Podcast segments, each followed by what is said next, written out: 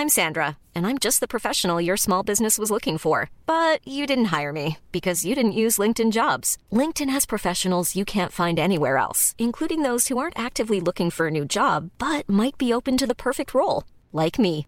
In a given month, over 70% of LinkedIn users don't visit other leading job sites. So if you're not looking on LinkedIn, you'll miss out on great candidates like Sandra. Start hiring professionals like a professional. Post your free job on linkedin.com/people today. Salut, c'est Daryl et tu t'apprêtes à écouter la vraie interview de Bouscapé. Notre format d'interview dans lequel on revient longuement et sans concession sur la carrière d'une personnalité, qu'elle soit producteur, rappeur, acteur ou sportif. Bonne écoute. On a à Chamonix. Je suis venu dans le cadre euh, des Jeux Olympiques d'hiver. Euh, le coq sportif, ils sont sponsors d'équipe de France Olympique et c'est mon sponsor aussi.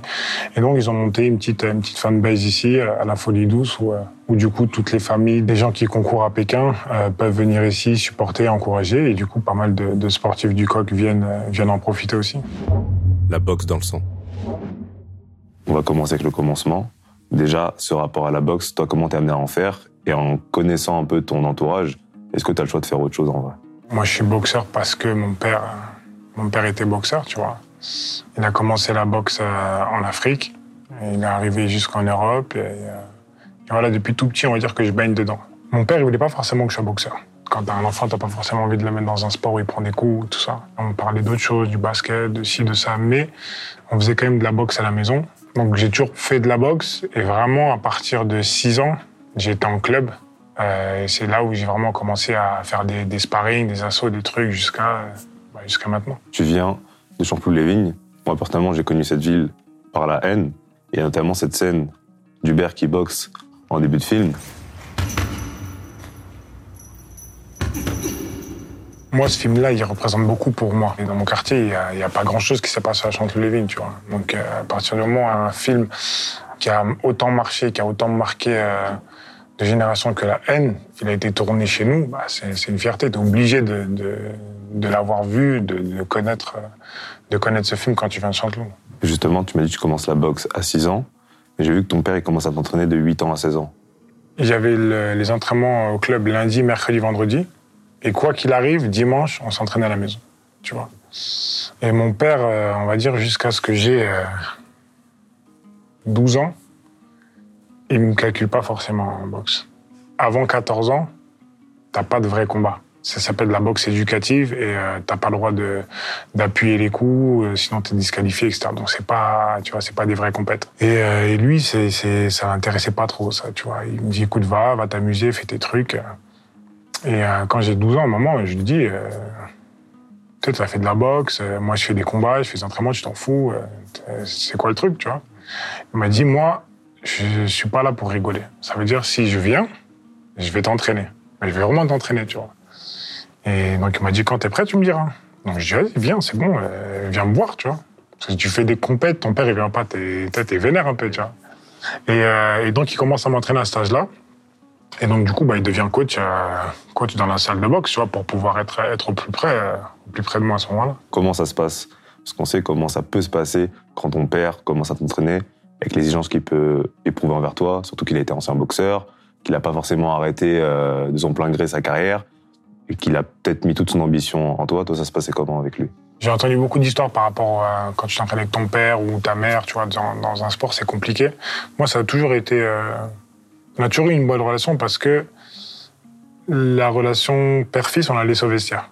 Et là, c'était entraîneur-entraîné, tu vois. Et euh, quand tu te fais entraîner en boxe, tu as besoin d'avoir confiance. Tu as besoin d'avoir confiance en ton coach. Et euh, moi, j'avais pleine confiance en mon père, tu vois. Je savais que euh, ce qu'il disait, c'était pour mon bien, que s'il me demandait de faire un truc. euh, technique ou une tactique spécifique en combat, c'est parce que vraiment il était convaincu de la chose, tu vois. Il a été très exigeant, mais c'est parce que c'est le sport qui veut ça.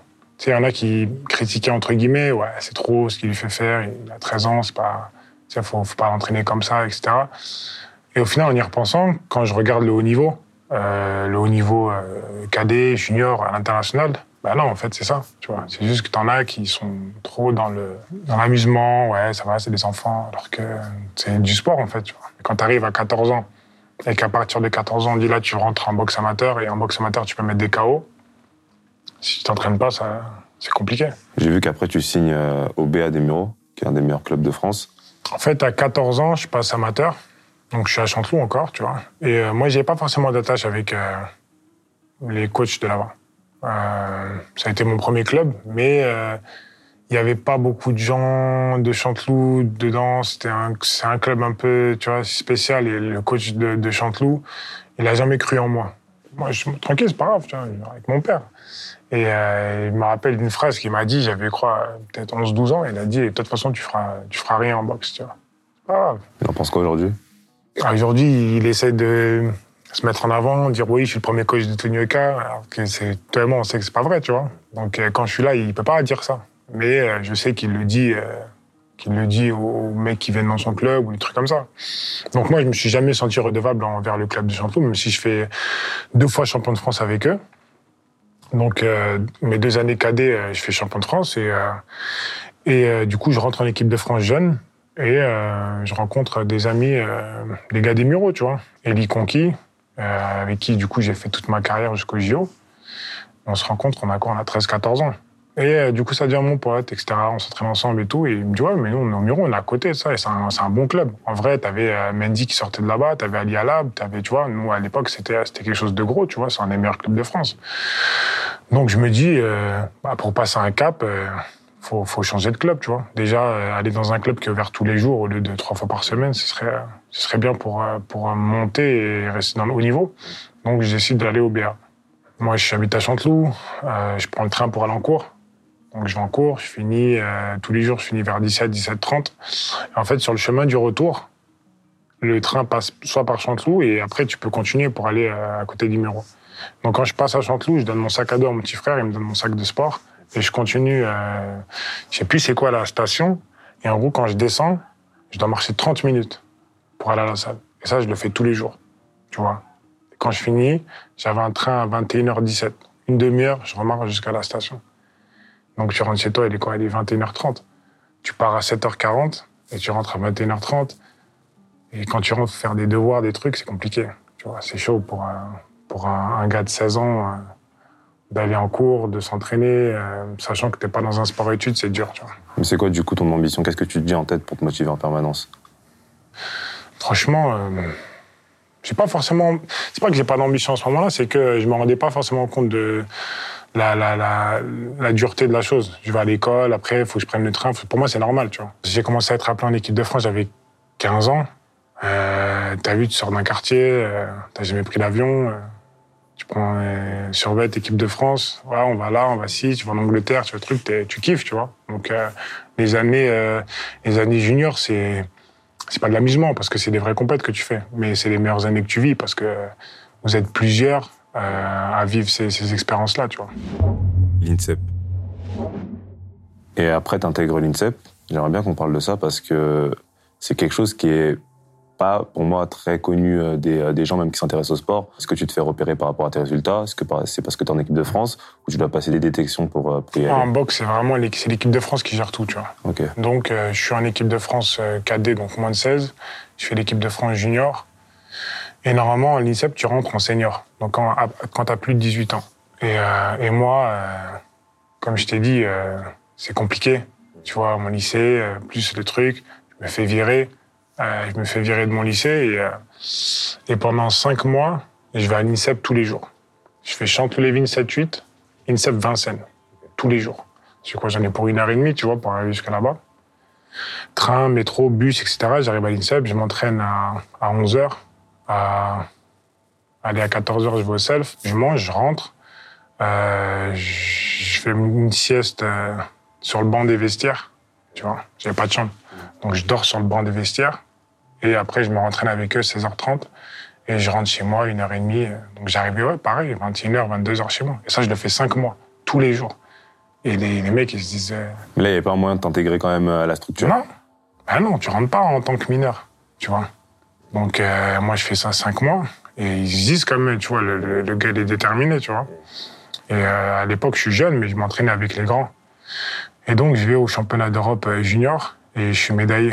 Donc, comme je suis médaillé, mon père, il parle avec euh, la détaine et tout. Ils disent, regardez, t'as vu, le petit, il est là. tu sens que tu vois qu'il est déterminé, tu vois qu'il qu'il lâche pas l'affaire. Donc, euh, en gros, euh, ça y est, le mec qui fait trois heures de transport par jour, faut, faut penser à lui, tu vois. Donc de là, j'ai réussi à, intégrer l'INSEP en, en tant qu'interne. Et je reste, quoi, je fais 4-5 ans en interne à l'INSEP après ça. T'as l'école sur place, t'as tes entraînements. Du coup, tu passes d'un entraînement par jour à deux, tu vois. Donc t'augmentes le niveau et, et en plus, t'arrives dans un endroit où tu peux croiser... euh, tu croises Teddy Riner, tu croises Dadji Doucouré, tu croises, tu vois, tu croises des gens comme ça. Et à 17, 18 ans, ça, ça te fait quelque chose quand même. Là, t'en parles de manière très sereine, mais en vrai, ça doit être une période un peu compliquée dans le sens où tu dois faire des sacrifices, tu peux pas forcément aller à toutes les soirées que tu veux à Chanteloup, t'es obligé de rester sur place. Toi, c'est quelque chose que t'as quand même réussi à gérer directement ou ça s'est fait sur le long terme? Non, non, non. Après, je pense que vu, il faut, faut savoir ce que tu veux de une. Et de deux, quand t'es, quand t'es jeune comme ça, quand t'as 17, 18 ans, tu, tu calcules pas, en fait. Euh, toi, t'as envie de faire ça, ouais, tu pars en équipe de France, ok, vas-y, tu intègres l'INSEP, ouais, ok. Tu vois, t'es, on est un peu, tu t'es innocent, t'as de l'insouciance, donc tu fais les choses sans vraiment euh, réfléchir aux conséquences ou à ce que les sacrifices que tu vas devoir vraiment faire dans ta vie, tu vois. Parce que pour moi, certes, tu fais des sacrifices, mais ouais, t'as quand même des bénéfices. On- T'es en équipe de France, tu voyages, tu vois, c'est pas pareil. Première année où j'arrive à l'INSEP, je fais euh, médaille d'argent au championnat du monde junior et euh, je fais médaille d'or aux Jeux olympiques euh, juniors. Donc c'est des JO, mais euh, pour les moins de 18 ans, en gros. Justement, pendant des JO, il y a une époque qui est un peu, j'ai l'impression, zappée par les gens, c'est les JO 2012. Parce qu'on retient beaucoup les JO 2016 comme ta première participation, alors que pas du tout, il y a les JO 2012 avant, dans lesquels, si tu me dis si je me trompe, mais tu tombes au premier tour, c'est ça? In the red corner, representing Canada, Simon Keane. Et euh, c'était un peu en vrai le premier échec, enfin la première désillusion dans ta carrière. Toi, comment t'avais vécu le truc à l'époque? Moi, tout s'est enchaîné vite pour moi. Équipe de France junior, euh, je suis médaillé mondial, je suis champion olympique de la jeunesse, je suis propulsé directement dès que j'arrive en, en senior, je suis numéro un. Normalement, tu galères quand même, tu vois, euh, deviens numéro un. Eli, il a attendu plusieurs années. Suleiman Soko, il arrive, euh, il est numéro 4 en senior, tu vois, il y a plein de mecs devant lui. Il passe numéro 3, numéro 2, il se bat, il a sa place, tu vois. Et moi, je suis arrivé, j'étais directement numéro 1 parce qu'on n'est pas forcément euh, très bon en poids lourd en France. Donc, j'ai pas une grosse concurrence, tu vois.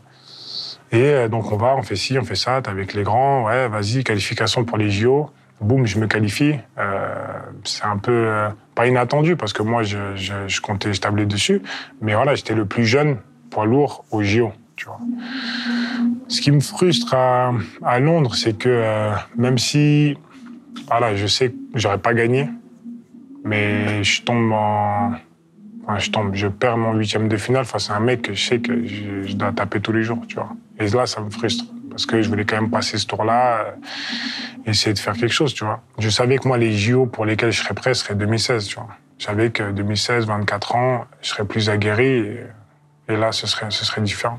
On va repartir à l'INSEP parce que tu gagnes beaucoup de, de trophées. Ouais. Tu es le plus jeune poids lourd euh, qualifié au JO 2012. Mais étrangement, ça m'a fait tiquer, tu te fais virer de l'INSEP. Ouais. Pourquoi? Comme je me suis fait virer de mon lycée. Bon, tu sais, quand t'es jeune, tu fais, euh, tu fais quelques conneries, tu vois.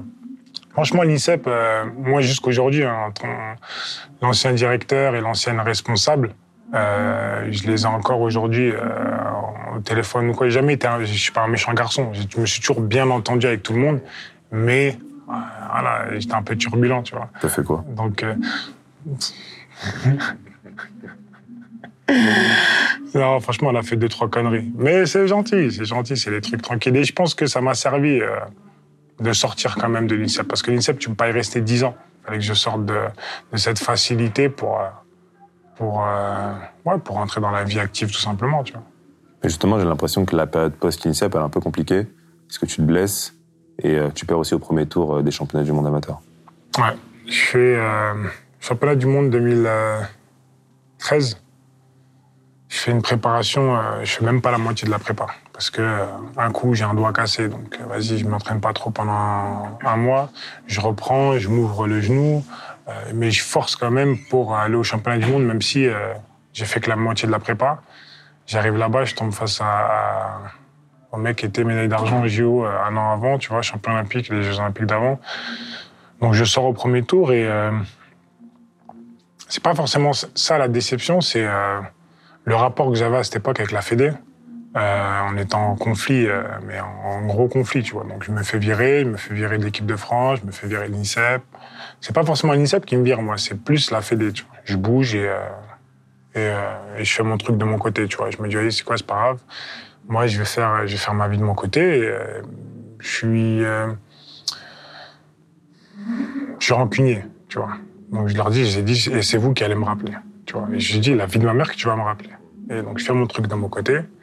Et de là, je suis carrément obligé de refaire les championnats de France. Parce que moi, je faisais plus les France. Tu vois, comme je suis en équipe de France, là, je faisais plus les championnats de France. Donc, je refais les championnats de France. Quart de finale, demi-finale, finale, KO, KO, KO. KO, KO, KO. Et donc, de là, ils doivent donner le trophée du meilleur boxeur. Et, euh, donc, le, le, DTN, il vient voir les coachs, tu vois. Et euh, il leur demande euh, qui doivent donner le, trophée, tu vois. Ils n'ont pas le choix. J'ai mis des KO. Et donc de là, ils me rendent le truc, ils me rappellent en équipe de France. Donc j'y retourne, mais je suis plus à l'INSEP. Je suis dans mon coin euh, parce que j'ai trouvé un équilibre entre euh, avec ma structure. Moi, j'ai besoin d'un travail individuel, tu vois. Et je trouve qu'à cette époque-là, c'était trop, euh, trop noyé dans la masse, sachant que moi, je suis poids lourd. Je peux pas m'entraîner comme le mec qui fait 60 kilos. On n'a pas les mêmes besoins, tu vois. Et euh, t'as des mecs qui ont, euh, c'est des, c'est des mecs techniques, d'autres c'est des mecs euh, physiques, donc on, on peut pas s'entraîner pareil. Et c'est pour ça qu'en fait en France on n'a jamais été fort en poids lourd parce qu'ils savent pas les entraîner, ils savent pas exactement ce qu'il faut faire, tu vois. Donc moi je reste dans mon coin, je prends mon préparateur physique, je prends mon père, je prends euh, un autre coach et je me dis allez, je vais rester, euh, je vais rester dans mon coin et on- je préfère m'entraîner comme ça, on verra où ça me mène, tu vois. On s'est dit vas-y, moi je serai champion olympique en 2016, mais tu as des étapes avant d'être champion olympique.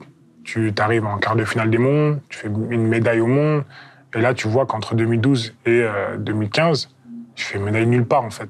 Parce qu'à chaque fois je suis blessé, euh, là ils m'ont viré, là j'y vais pas. Donc tu te.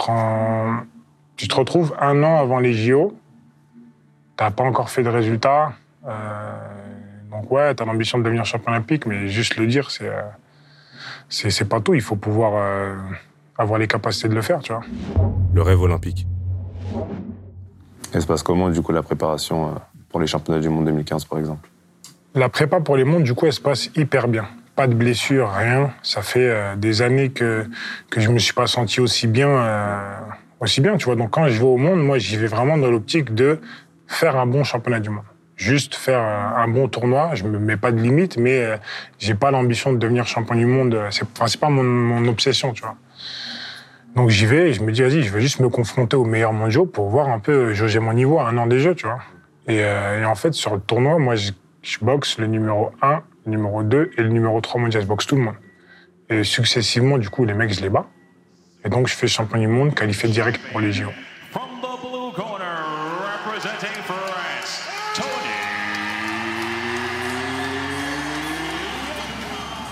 Les JO, c'était dans 10 mois. Et quand je descends du ring et tout, les gens célèbrent et tout. Et moi, je, leur dis, putain, c'est un truc de fou. Disent quoi? Je dis, mais je vais être champion olympique. Et je suis, parce que moi, dans ma tête, je suis déjà sur ça. Et je me dis, avec la prépa que j'ai fait, là, je me suis entraîné quoi, 3, 4 mois, je suis champion du monde. Je dis, c'est sûr, je vais être champion olympique. Et j'arrive au JO, moi, j'ai aucun doute. J'arrive, ouais, ça va bien se passer, tu vois, parce que je suis, dans ma tête, je suis programmé. Mais c'est compliqué de parler comme ça en France. hein. Tu sais, le jour où j'arrive au JO, je suis numéro un mondial, champion du monde en titre. Je suis en pleine confiance. Euh, je fais des interviews de, tu sais, quand tu arrives au Club France et tout. Et on me dit, oui, alors voilà, c'est quoi tes ambitions pour ces Jeux? T'as fait les Jeux 2012, t'as perdu, etc. etc. Je ouais. Moi, je dis, bah écoute, moi, je je viens prendre la médaille d'or. Moi, je suis là pour gagner. Et t'as des journalistes qui me disent, oui, mais vous savez, voilà, en France, on peut pas trop dire ça. Mais tu veux que je dise quoi, en fait? Qu'est-ce- Tu attends que je dise quoi Que je viens euh, pour euh, la médaille de bronze Je suis déjà champion du monde. Ce sera un échec, tu vois. T'es obligé de dire que tu viens pour gagner. Le jour où je monte sur le ring et je viens pour perdre, c'est qu'il y a un problème. Parce que chaque combat, moi, je fais pas du ping-pong. Moi, je viens et je me bagarre avec quelqu'un. Donc, je peux pas imaginer dans ma tête ne pas gagner. Tu vois, ça peut arriver, mais je viens pour ça. Je peux pas venir pour autre chose. Il l'avait dit, il a assumé, il a assuré. À 24 ans, Tony Oka devient un poids lourd du sport français. Champion du monde et désormais champion olympique. C'est une grande carrière qui s'ouvre à lui. Ce titre n'est pas un aboutissement, il est le point de départ d'une grande histoire, d'une grande carrière pour Tony Oka. Et puis- En plus, euh, Estelle, elle fait, euh, elle passe ses tours avant moi. Donc j'ai cette pression en plus, tu vois. Elle devient, moi je gagne mon, ma demi-finale, une heure après elle devient championne olympique. Moi je boxe deux jours après. C'est, tu, veux que je fasse quoi? Je suis obligé de gagner. Je fais médaille d'argent, c'est, ça casse le truc. euh, Tu vois, on va dire, vas-y, toi c'est bon. Tu vois, tu, tu niques tout. Donc euh, j'ai eu une grosse pression, mais comme euh, j'étais champion du monde et que j'arrive en tant que numéro un, j'ai eu dix mois en fait pour me préparer à, à cet événement. Toi, tu te dis pas, par exemple, que peut y avoir un excès de zèle à part du jury, au décompte des points, des, des choses dans le genre? Non, franchement à cette époque-là, il y a beaucoup de, de vols en boxe, mais euh, je savais qu'on était protégé. Tu vois, euh, ça aurait été d'autres Jeux Olympiques, j'aurais peut-être pas fait champion olympique. Parce que les juges, voilà, si tu aurais boxé tel pays, ça, ça. Quel pays? Tous les pays, euh, tout ce qui est Kazakhstan, Russie, euh, tu, tu- tu sais que les mecs, si tu le boxes, euh, c'est compliqué, tu vois, au niveau des pointages. Tu te rappelles ce que tu- t'es dit, pardon, quand euh, le jury a rendu sa décision, en finale? T'as vu, nous, on avait un système, t'as pas le pointage des juges, Ouais, mais euh, à la télé, tu l'as, ok. tu vois. Donc, euh, nous, il y avait toujours quelqu'un qui restait en tribune et qui regardait sur son téléphone le pointage à la minute de repos, tu vois. Et donc, moi, à la minute de repos, je suis avec mes coachs pendant 50 secondes. Et tu sais, les 10 dernières secondes, ils tapent, tu vois. Donc, les 10 dernières secondes, tu te lèves et tout, tu repars. Et moi, quand je, quand je me relève, je regarde la tribune. Et si on me fait ça, c'est que je gagne le round. Si on fait ça, c'est que je perds. Si on fait ça, c'est qu'en gros, je gagne deux juges à un. Donc, c'est mitigé, tu vois. Et donc, premier round, je regarde, on fait ça. Deuxième round, je regarde, on fait ça. C'est, euh, t'as trois rounds. T'en gagnes deux, t'as gagné. Si tu tombes pas KO, euh, t'as gagné. Donc, je savais que j'avais gagné. C'est ce qui explique, par exemple, ton enjaillement, par exemple, quand le, quand le jury il est en train d'attendre. euh, Bien sûr, savoir. je sais que j'ai Parce qu'à gagné. chaque fois, ça fait peur un peu de se dire. De euh, base, ça fait peur, mais moi, j'avais le pointage. Donc, euh, je me dis non, il j'ai pas, pas une. Et en vrai, le gars à côté, il a perdu aussi, en fait. Non, parce que je sais pas si eux, ils, Ah, ils regardaient les points ou pas, tu vois, je sais pas. Euh, Peut-être, nous, en tout cas, on avait cette, tactique-là avec, euh, avec l'équipe de France. Quand on est sur le toit de la France et le toit du monde chez les amateurs, on gagne bien sa vie ou pas? Ça veut dire quoi, bien gagner sa vie? Footballeur? Non Aujourd'hui, je pense que tu gagnes bien ta vie. Ouais. En 2015, tu gagnes bien ta vie. Par rapport à un Français lambda Par rapport à un boxeur qui est champion du monde. Les boxeurs, ils gagnent pas d'argent en France. Voilà, c'est ça qu'il faut dire alors. Non, les boxeurs, ils gagnent pas d'argent en France. Tu, tu, chez lui, on est moins de 10 à vivre de, vivre de la boxe, tu vois. Et moi, je suis une exception. Parce que, parce que voilà, il y a eu tout qui s'est aligné au bon moment. Mais euh, oui, en 2015, avant les JO, est-ce que par rapport à un Français qui travaille normalement, je gagne bien ma vie? Oui. Mais euh, je gagnais pas la même chose qu'aujourd'hui, tu vois. Là, bizarrement, on va rentrer dans la partie peut-être la plus compliquée de ta carrière. Parce que euh, avec la médaille d'or, ton nom, il devient euh, global en France. Tu dépasses le cadre de la boxe, ça veut dire que les gens qui s'intéressent pas forcément qu'à la boxe vont entendre parler de toi. Tu sors des JO, euh, tu multiplies les apparitions médiatiques, t'es jury de Miss France. Euh, voilà, donc euh, ton nom, il est, il est au centre de toutes les attentions. Euh, C'était comment de vivre ça avec toute la pression que ça pouvait engendrer? Ça a été, ça a été dur. Ça a été dur parce que euh, tu prends l'avion, tu vas au JO. Médiatiquement, aux yeux des Français, t'es personne, entre guillemets. Et euh, quand tu reviens, t'es euh, t'es la star des JO. Et euh, ça, tu t'en rends pas forcément compte, tu vois. Et euh, donc, quand on rentre des JO, on est euh, dans le- dans l'équipe de France, tu vois, on fait tout, on va à l'Elysée, on va sur France Télé, etc. Et euh, la caméra, elle est là. Bah, avec Estelle, on, tu sais, on est au milieu, tu vois. On est au milieu. Et tu vois, non, non, non, non, non, non, non, non, vous vous devenez devant. Et c'est là où tu te rends compte qu'en fait, bah, petit à petit, tu sors dehors, tout le monde te connaît, tout le monde veut prendre des photos avec toi, etc. Et là, tu te dis, ah ouais, ça a vraiment marché, tu vois. Et comme tu l'as dit, ça, tu dépasses complètement le cadre de la boxe. Parce que que ce soit les petits, les vieux, les grands, moi, au final, quand on est venu me voir, euh, j'ai fait le pic d'audience des JO. J'ai fait entre 8 et 9 millions de, téléspectateurs pour ma finale, tu vois. Donc ça, c'est juste, euh, c'est juste ouf. Et euh, tu mets un moment à l'encaisser quand même. C'est nouveau, c'est bien, mais, euh, mais tu tu te rends pas tout de suite compte qu'il y a, il y a le revers du truc, tu vois. C'est que du coup, à partir de ce moment-là, eh ben, t'as pas le droit à l'erreur. Mais pour rien, tu peux rien faire. C'est que dès que tu vas faire quelque chose, eh ben, les gens vont être sur toi. Et pas que pour le sport en plus, parce Pas que pour le sport, non, non. en vrai, euh, ce qui ressort des JO, c'est toi et Estelle Mosley, qui étaient vraiment le couple doré.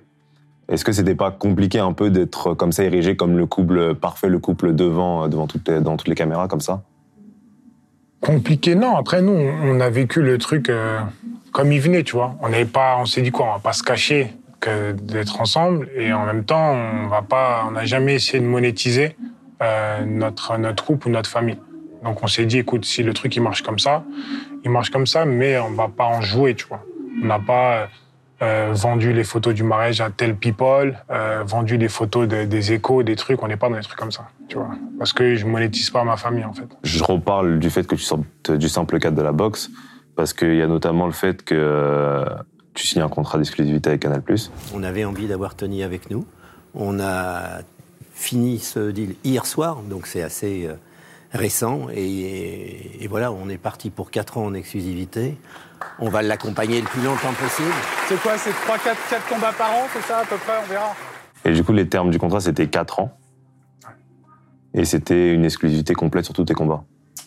En fait, c'est pas vraiment un, un contrat à l'année, c'est au combat. On a signé pour 15 combats. On s'est dit, euh, écoute, c'est quand tu, tu passes pro, tu fais pas des gros combats tout de suite. Donc, euh, je voulais avoir un- une sécurité, euh, que ce soit de structure ou une sécurité financière, pour pouvoir être tranquille sur mes 15 premiers combats et au moins après, euh, après dealer. Le projet, tu l'appelles la conquête. Et euh, tu dis très clairement que, que le but, c'est de pouvoir boxer pour la ceinture mondiale au bout de ces 4 ans.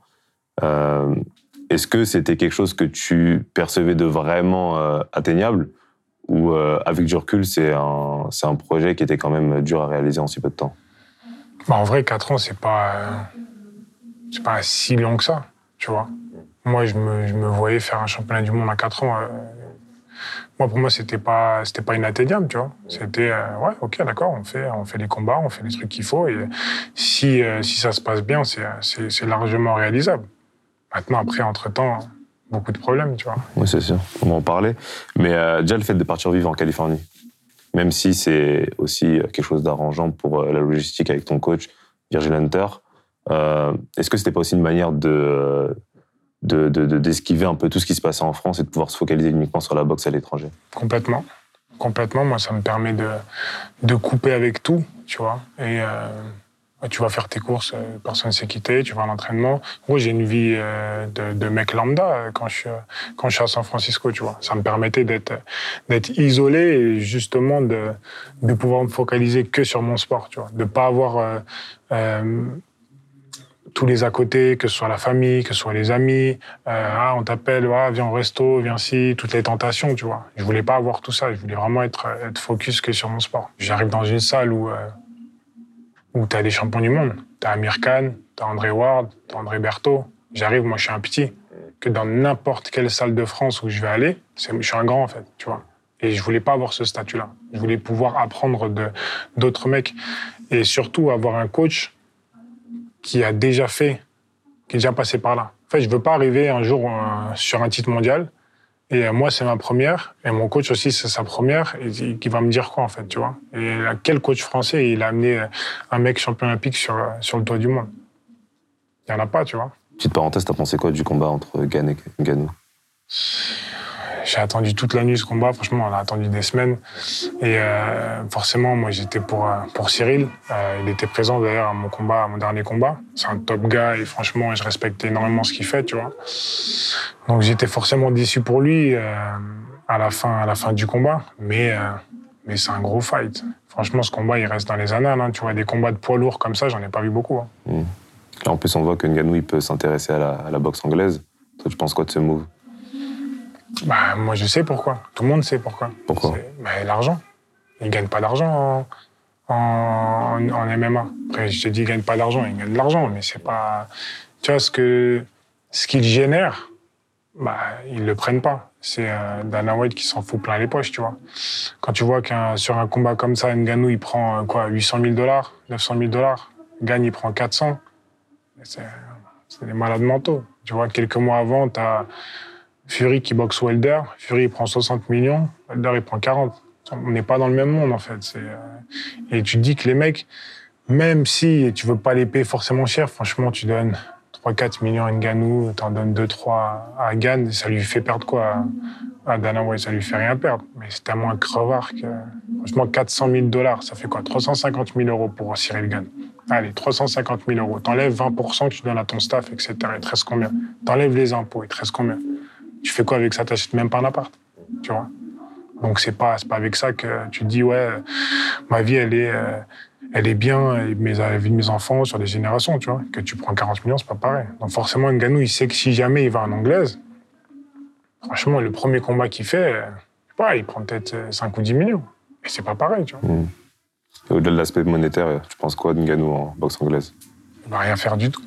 C'est c'est un grand champion du UFC, mais c'est pas le même sport, tu vois. C'est, euh. En MMA, franchement, euh, je pense qu'il en a impressionné plus d'un sur le dernier combat. Parce qu'on savait que c'était euh, un mec fort physiquement, que voilà, il cogne, etc. Mais il a réussi à, à s'adapter, il a réussi à, progresser techniquement. Fr- franchement, sur le combat qu'il nous a montré, j'ai envie de dire, il est imbattable. Tu vois. Cyril l'a attrapé sa cheville. C'est Nganou l'a regardé euh, en mode Ouais, tu fais quoi là, tu vois? Mais il va aller faire quoi en boxe? Il peut battre quelques boxeurs, hein, mais il va jamais. il- Toi, par exemple, contre toi, il n'y aura pas match. Non, mais après, moi, je vais pas manquer de respect à Francis, mais, euh, il- mais même lui, il va jamais dire ouais, euh, je vais le cogner, tu vois. On fait pas le même sport en fait. Ça peut être intéressant, peut-être, mais parce qu'il a commencé, forcément, la première fois que je vois Francis, c'est en 2014, je crois, et il est sparring de Takam.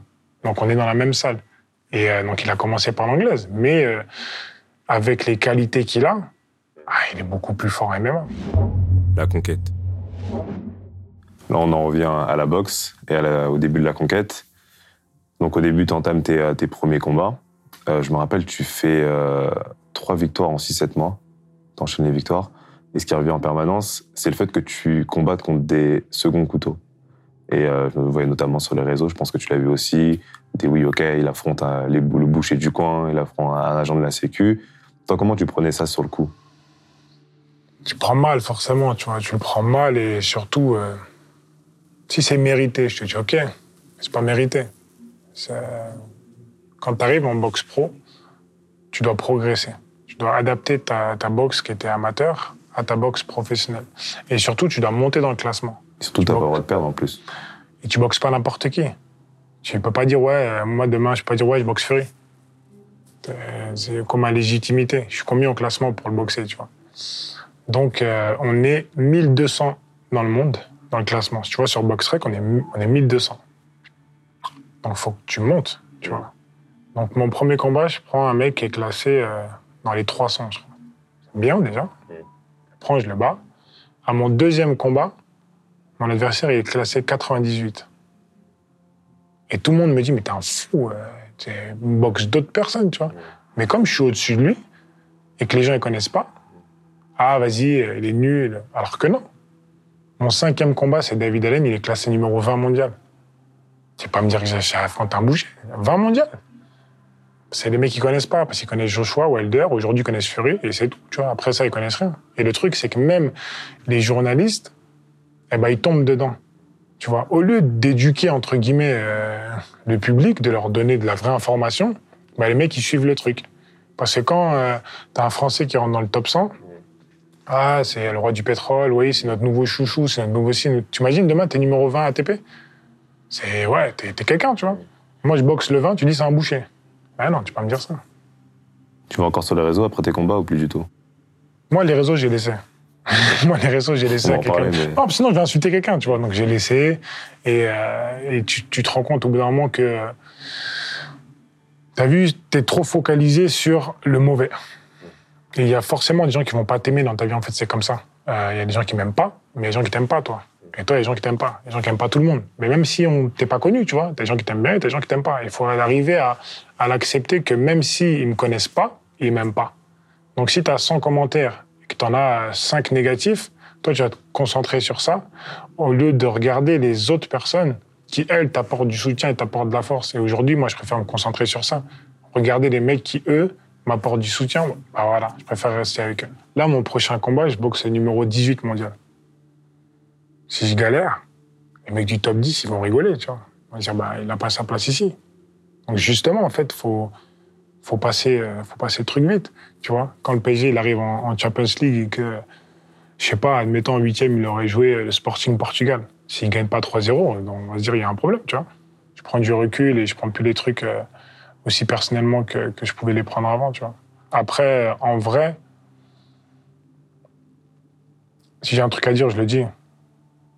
Euh, et c'est pour ça que justement, euh, tu vas croiser très peu de gens qui euh, n'ont pas d'avis sur moi. Soit ils m'aiment bien, soit ils m'aiment pas. Mais tu as peu de gens qui vont te dire, ouais, c'est toujours si tu me connais, tu m'aimes bien ou tu m'aimes pas. Parce que je dis ce que je pense et en vrai, euh, ça plaît, ça plaît, ça plaît pas, je m'en fous en fait. Ok. Mais dans les cas concrets, par exemple, quand, quand tu mets une story dans laquelle tu montres que tu es, que es contre Messi, ou peut-être même plus pour Ronaldo, ou euh, que tu réagis de manière plus ou moins virulente euh, avec ce qui s'est passé pour George Floyd, est-ce qu'avec du recul, tu te dis que tu as merdé ou euh, c'est des choses que tu referais si, tu pouvais les faire? Le mieux, en vrai, c'est d'avoir un truc le plus lisse possible, tu vois. Mais, euh, mais ça fait partie de mon expérience. Je vais pas dire que je regrette un truc alors qu'en fait, je le regrette pas, tu vois. Et, euh, ce qui m'embête, en fait, c'est toujours le fait de, pointer du doigt un truc alors que, certes, la forme n'est pas bonne, mais en fait, on parle du fond du problème. C'est comme George Floyd. Comment tu peux t'indigner euh, plus de ma réaction que de ce qui se passe? C'est ça, en fait, le problème. C'est Moi, je te parle d'un problème. Et ce problème-là, j'y suis confronté. Et euh, mes enfants peuvent y être confrontés. Tu vois, à cette époque-là, je vais aux États-Unis avec, euh, avec mon fils. On fait comment, en fait? Moi, les, les, la police là-bas, ils me connaissent pas. Tu vois, donc ici, ouais, ok, je les connais, on est en France, mais là-bas, je fais quoi?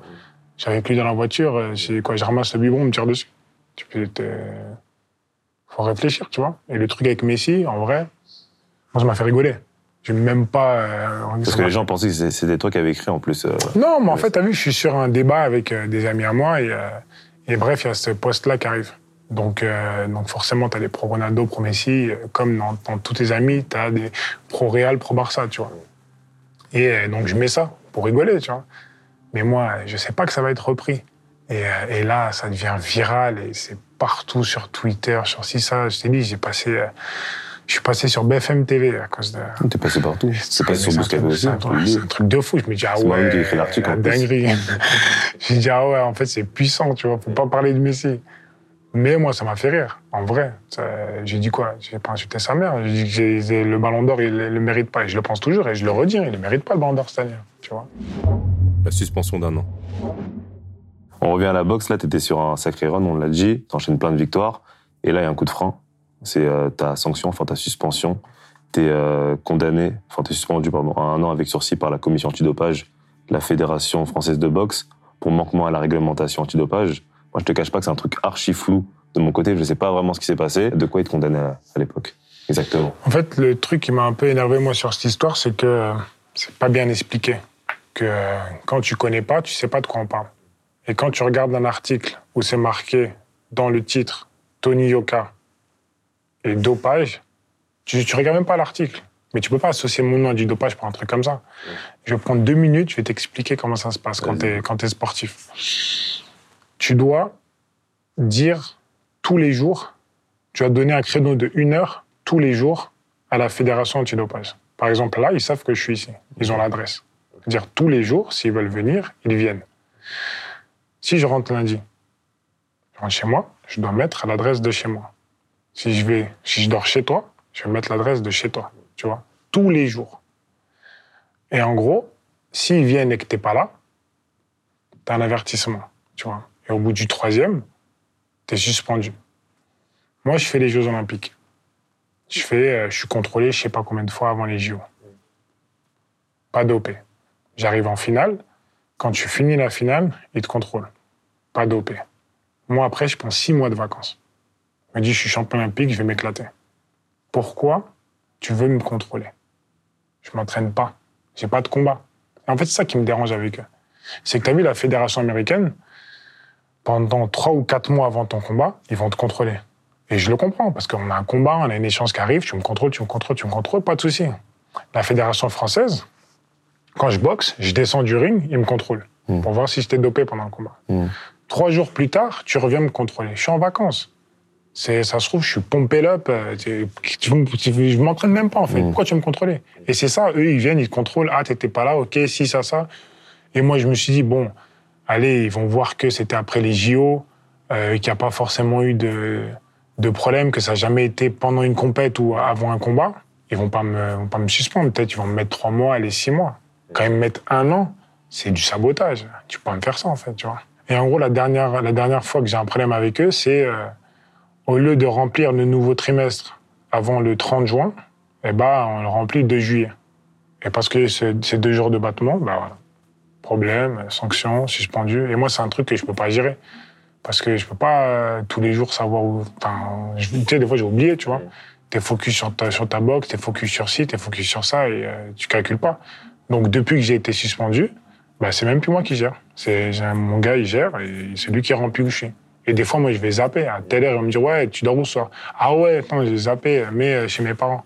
Parce que c'est pas un truc euh, qui est. En fait, on... mets-moi un bracelet, c'est mieux. Ouais, c'est ça, en C'est fait. c'est- ça, ouais, c'est bracelet bracelet, électronique. c'est un truc de fou. Tu dois pointer tous les jours. Et si tu le remplis pas, par exemple, là, j'ai dit que j'étais ici. Si je veux changer euh, pour demain, il faut que je change avant 17h. Admettons, tu vas chez tes parents. Avant les jeux, j'ai failli louper les jeux à cause de ça. Je vais chez mes parents, je rentre à 23h. Je prends ma voiture, je roule, pneu crevé. Bon, je reste chez mes parents. Mes parents chantent les vignes. Et moi, j'habite à Champigny. Je me lève le matin, euh, je me dis, putain, je me laisse mon téléphone sur sonnerie, je suis sûr qu'ils vont appeler. Et ils m'appellent 7 h du matin, bonjour, agent senti le page, on est devant chez vous. Champigny. J'ai purée. T'as une heure pour être là, tu vois. Et je me dis, en une heure, c'est impossible le matin que j'arrive jusque là-bas. Donc, euh, comme par hasard, j'ai eu de la chance, ils contrôlaient Estelle. Et euh, ils te font urine et sang. Et je lui dis, tu pisses pas, donc je suis pas là. Donc du coup, moi, je prends le taxi G7. Franchement, je fais une heure et demie. Et le gars, il a été cool, tu vois. Je lui ai expliqué l'histoire et tout, il a été cool. Et du coup, j'ai pas eu de problème. Mais tu te dis, je peux louper les JO à cause de ça. C'est un peu de l'acharnement quand même. Franchement, c'est dur. C'est dur. Faut qu'il trouve une solution, mais ça, ça c'est compliqué. En vrai, franchement, il devrait, euh, je sais pas, mettre un truc. T'as- on a le téléphone tout le temps. Mets un truc dans mon téléphone. Je préfère sincèrement que tu mettes un truc dans mon téléphone. Tu me pistes, c'est pas grave. Mais, euh, mais là, euh, t'as vu quand tu loupes, euh, c'est chaud, tu vois. C'est long et en plus, ça a entaché mon image. Parce que euh, du coup, les gens ont associé euh, mon nom avec du dopage, tu vois. Là, par exemple, si tu parles avec euh, des Anglais, ils vont dire ouais, euh, cheater. Alors qu'il n'y a jamais eu aucune question de dopage, en fait. C'est pas ça le truc. Mais euh, c'est comme je t'ai dit, c'est la titrologie. Tu mets mon nom, tu mets dopage, les gens vont pas chercher plus loin, tu vois. Est-ce que tu dirais que ton titre olympique, c'est plus une bénédiction ou un fardeau? Un fardeau par rapport à quoi? Par rapport à tout ce qui s'ensuit Je suis le premier champion olympique français en poids lourd. Euh, à partir du moment où je gagne les JO, euh, j'appelle ma mère, enfin, arrête de travailler, tu vois. J'offre une maison à mes parents, euh, je leur ai construit un truc de fou. On a grandi en HLM, tu vois. On était trois dans la même chambre, tu dors à deux dans le lit. Mes parents, aujourd'hui, ils ont une villa. Comment je peux te dire que c'est un fardeau, tu vois? C'est pas un fardeau. Après, certes, il y a des, euh, des retours de médailles, il y a des trucs qui sont compliqués à vivre, mais je peux pas dire que c'est un fardeau. J'ai une très belle vie. Tu sais, Je peux, je peux pas me plaindre alors que ça, je déteste ces gens qui font ça. Les mecs, c'est, ils gagnent je sais pas combien de millions, c'est des footballeurs, des ci, des ça, ils commencent à se plaindre. Ben non, c'est pas vrai en fait, tu mens. La conquête reprend. Quand tu reviens, euh, tu enchaînes encore les victoires. tu as notamment euh, la, le titre de l'Union européenne, c'est ça Que tu gagnes euh, contre, contre le Belge Eco. Et euh, là, j'aimerais qu'on clarifie quelque chose. C'est par rapport euh, à l'enjeu euh, du combat que tu devais avoir contre le Croate. Euh, tu devais faire une demi-finale donc pour IBF, c'est ça? C'est une fédération, euh, une fédération de la boxe.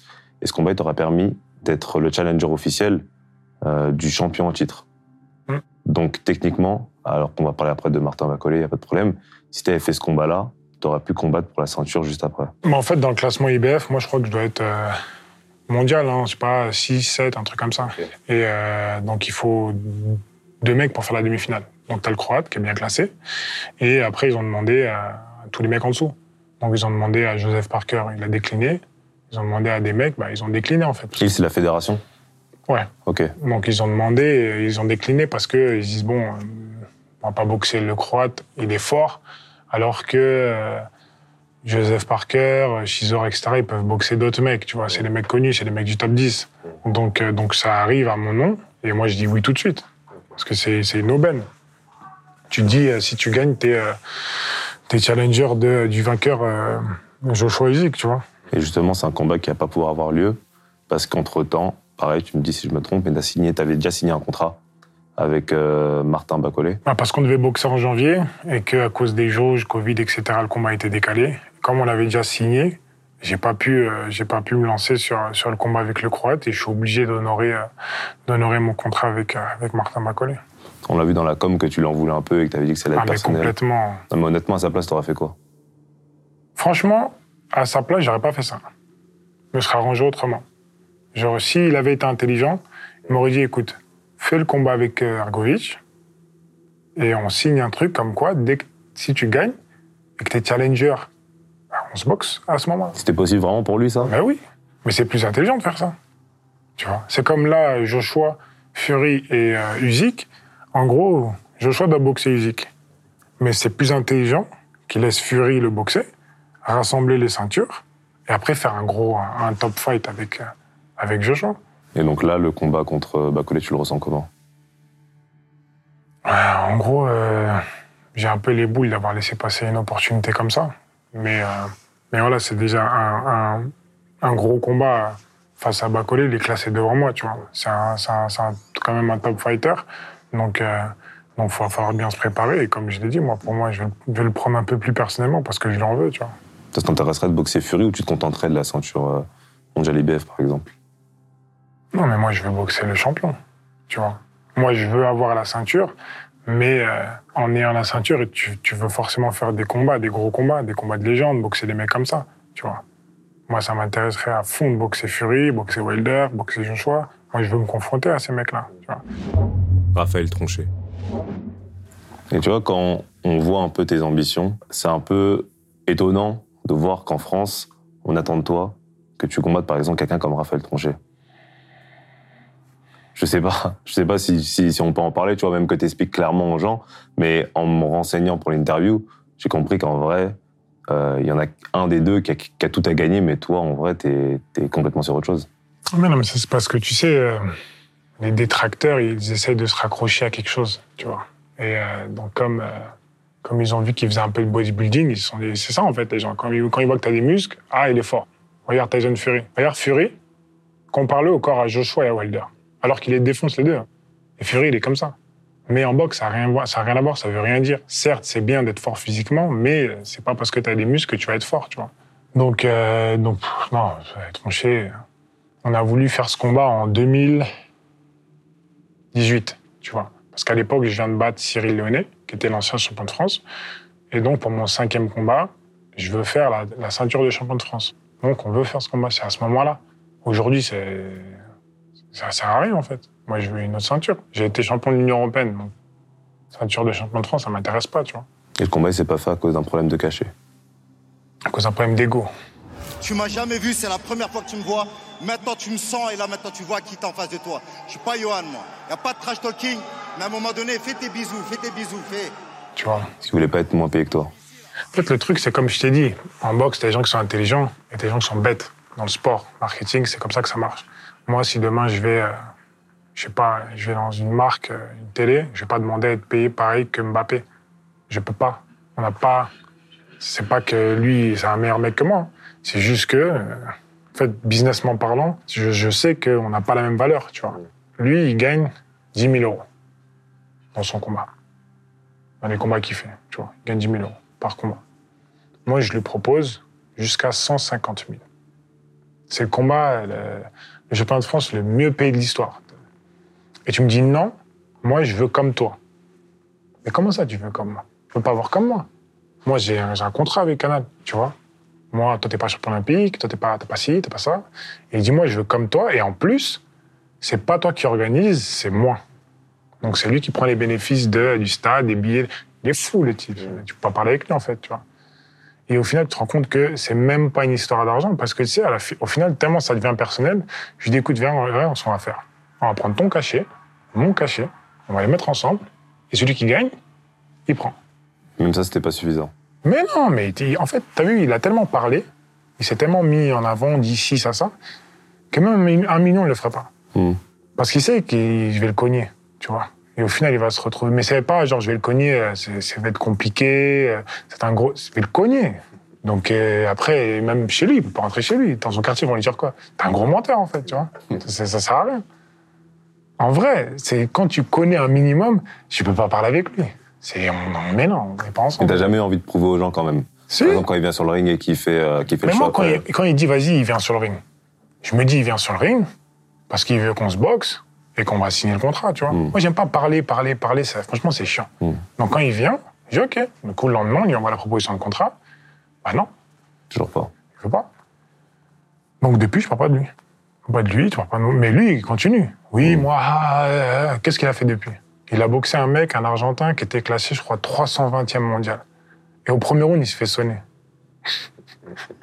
au premier round, le con, il se fait sonner. Non, il est nul. Franchement, sincèrement, c'est comme si tu me dis, il y a l'équipe de FC Chamonix qui dit au PSG, on va vous battre. C'est- En fait, en vrai, c'est- arrêtez les gars. Tu vois. Son salaire.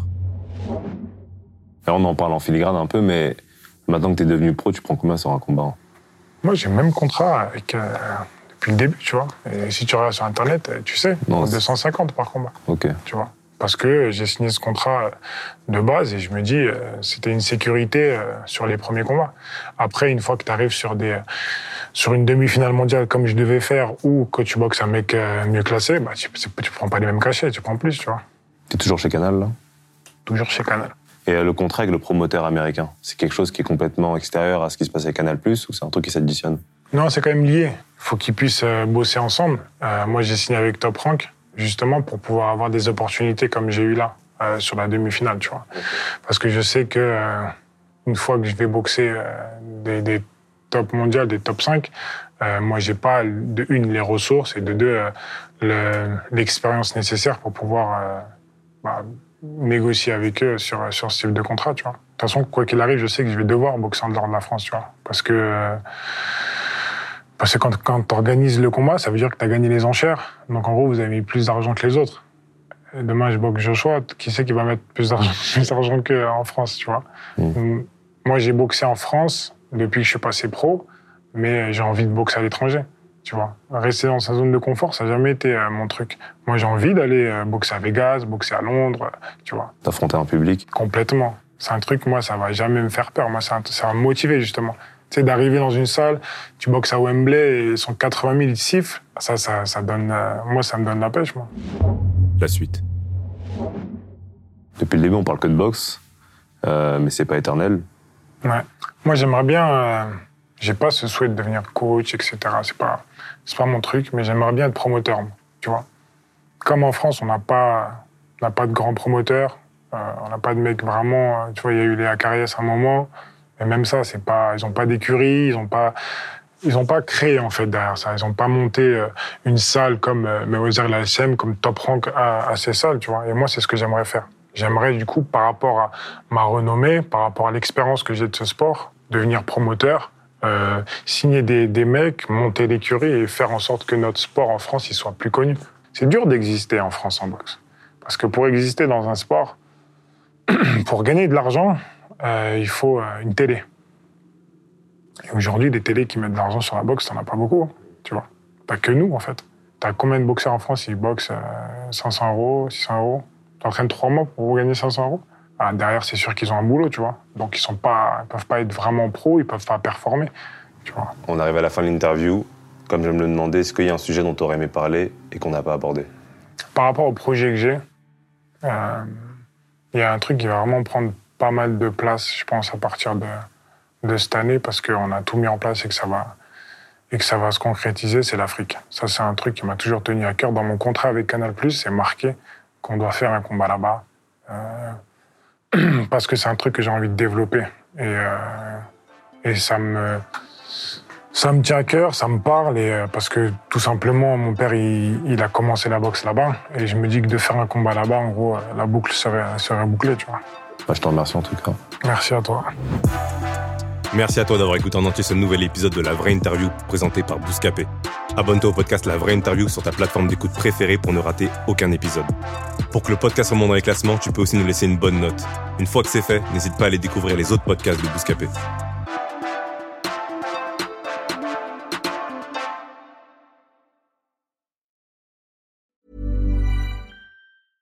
Hey, it's Paige DeSorbo from Giggly Squad. High quality fashion without the price tag. Say hello to Quince.